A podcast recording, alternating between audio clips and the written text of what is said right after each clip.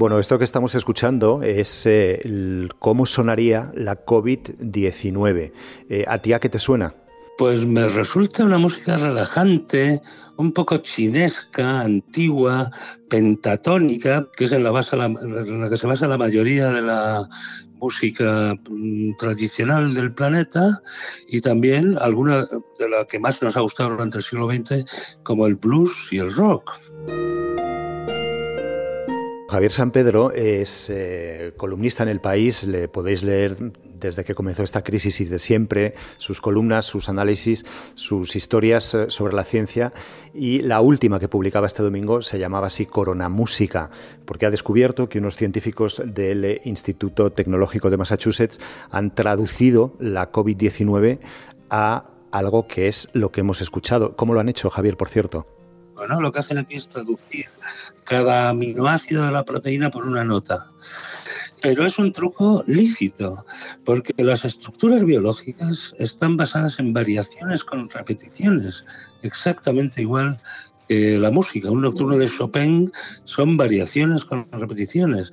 Y yo me gustaría saber la opinión de un músico, de un musicólogo sobre ese sonido de la, proteína más peligrosa del mundo que tenemos ahora mismo. Bueno, pues mientras hablábamos con Javier San Pedro, hemos cumplido sus deseos y hemos llamado a un profesional de la música. Pedro Bonet es músico y es catedrático del Real Conservatorio Superior de Madrid. Pedro, ¿qué te parece? Curiosamente, el resultado resulta un poco oriental, quizás, eh, bueno, pues eh, teniendo en cuenta que en el sureste asiático en particular la música está muy basada en estructuras repetitivas, ¿no? Como seguramente son estos eh, genomas o proteínas, moléculas y demás. Entonces, mm, como música ya estrictamente entraría en parámetros perfectamente admisibles en las cosas que escuchamos y que toleramos como música en el siglo XX, ¿no?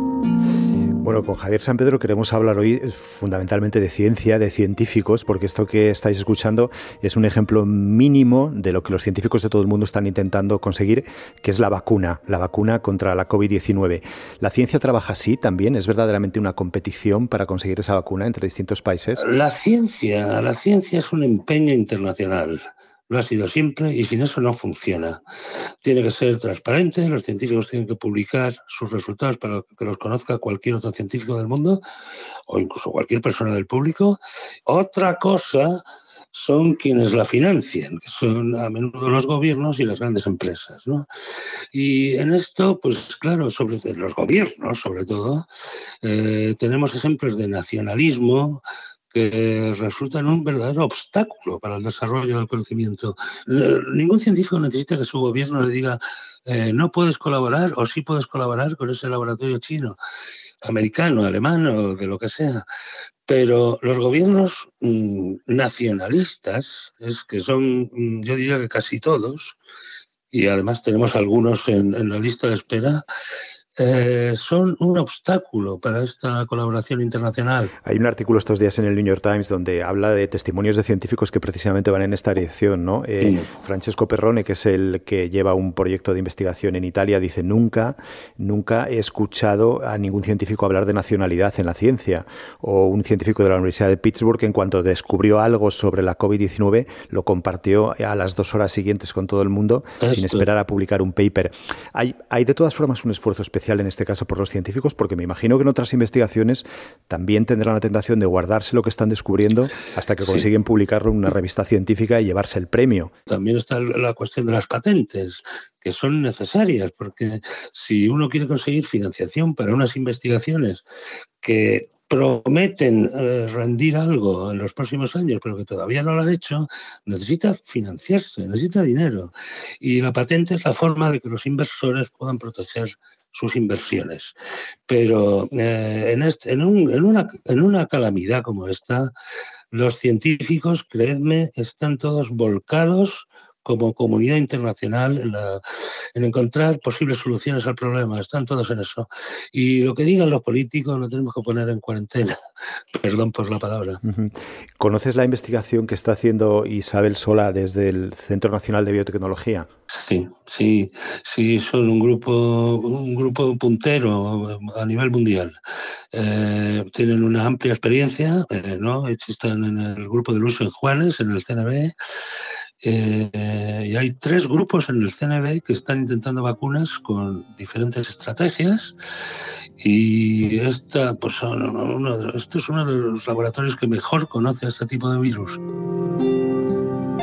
Justamente de esto, de si la ciencia es nacionalista, de si se comporta de forma diferente a los estados o a los gobiernos, hablamos con Isabel Solá. Es la codirectora del Laboratorio de Coronavirus del Centro Nacional de Biotecnología, dependiente del CSIC. Sí que hay una, eh, un gran interés por compartir la, la información, por em, incluso hacerla, compartirla y hacerla pública em, antes de que los artículos se hayan publicado, em, hacer como muy fluido la comunicación entre grupos. Incluso cuando empezó la, epidemia, ya eh, desde China se empezaron a hacer públicas las secuencias de los virus que estaban, del virus que estaba circulando por allí, y aquello fue eh, de gran ayuda para los que estábamos todavía en países no afectados y, empezamos a trabajar con el virus. Y se está em, compartiendo también eh, casi casi a tiempo real, porque ahora disponemos de,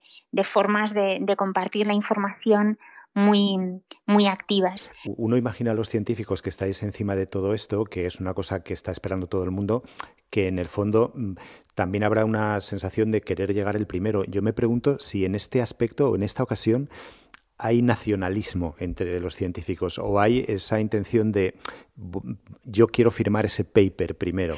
Bueno, a ver, em, en ciencia, digamos que nuestros méritos mm, se valoran fundamentalmente por, por, la producción científica, que se puede medir como publicaciones, como patentes, es la medida que hay para, para evaluarnos y para luego concedernos financiación o, o, cualquier otra cosa. Entonces, digamos que esta, esta mentalidad pues es difícil mm, abstraerse de, ella, pero sí que es cierto que, en, una situación de, necesidad como esta, pues hay una, digamos, una actitud muy colaboradora por parte de, bueno, de, todos los grupos de investigación que, yo conozco para em, aportar lo que puedan, contribuir a, hacer diagnósticos, contribuir a evaluar posibles em, antivirales y empezar a, hacerlo sin, tener la intención de publicar un paper a partir de ahí.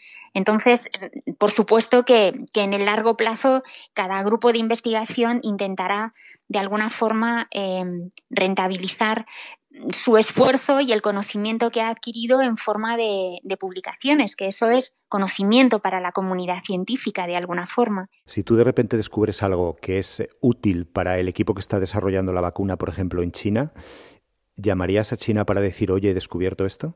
La vacuna en la que nosotros trabajamos eh, no tiene mucho que ver con la vacuna que están ensayando en China. Es decir, que hay eh, un número determinado de grupos que son los tradicionales en el campo de coronavirus a los que sí conocemos y con ellos sí que tenemos una información, una comunicación más fluida porque sencillamente los conocemos de, antes. ¿Existe la posibilidad de que de repente llame alguien a un laboratorio y diga, oye, de lo que descubráis, no digáis ni mu? Aquí en España lo cierto es que nunca eh, jamás hemos recibido estas, esa clase de, de control o de, o de injerencia. Me cuesta creer que en otros países vaya a ser así, pero mm, no lo sé porque tampoco conocemos muy bien el funcionamiento de determinados países que no, son regímenes como, como el nuestro.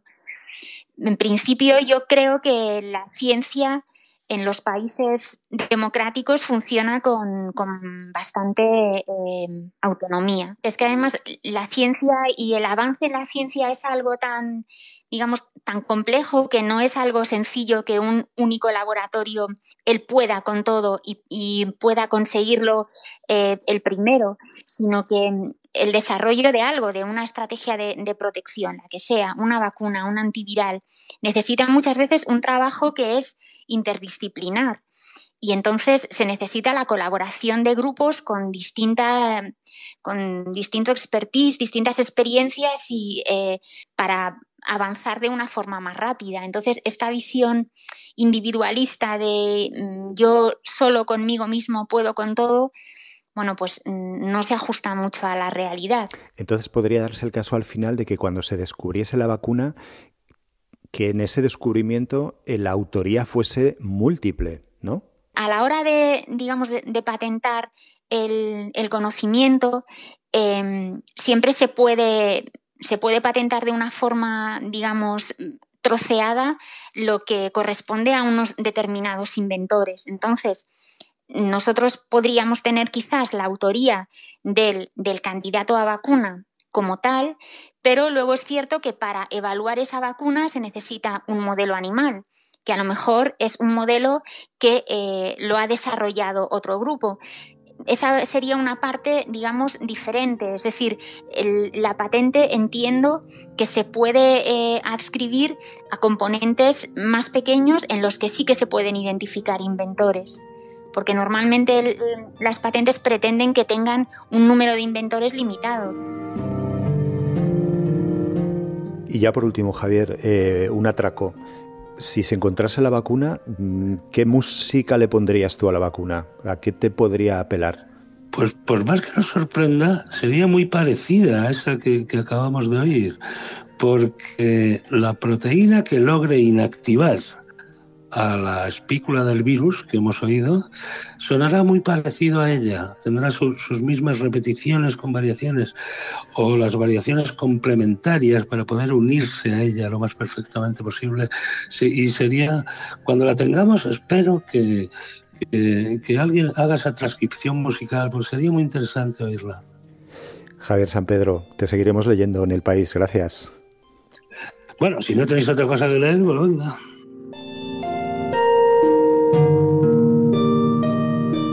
Pues con el sonido de la COVID-19 decimos hoy adiós. Esto es Crónicas de un Virus. Soy Carlos de Vega. En los mandos técnicos está José Juan Morales. Tenemos un correo electrónico al que nos podéis escribir. Es audio Queda un día menos. Mañana pasará más cosas. Gracias por escuchar.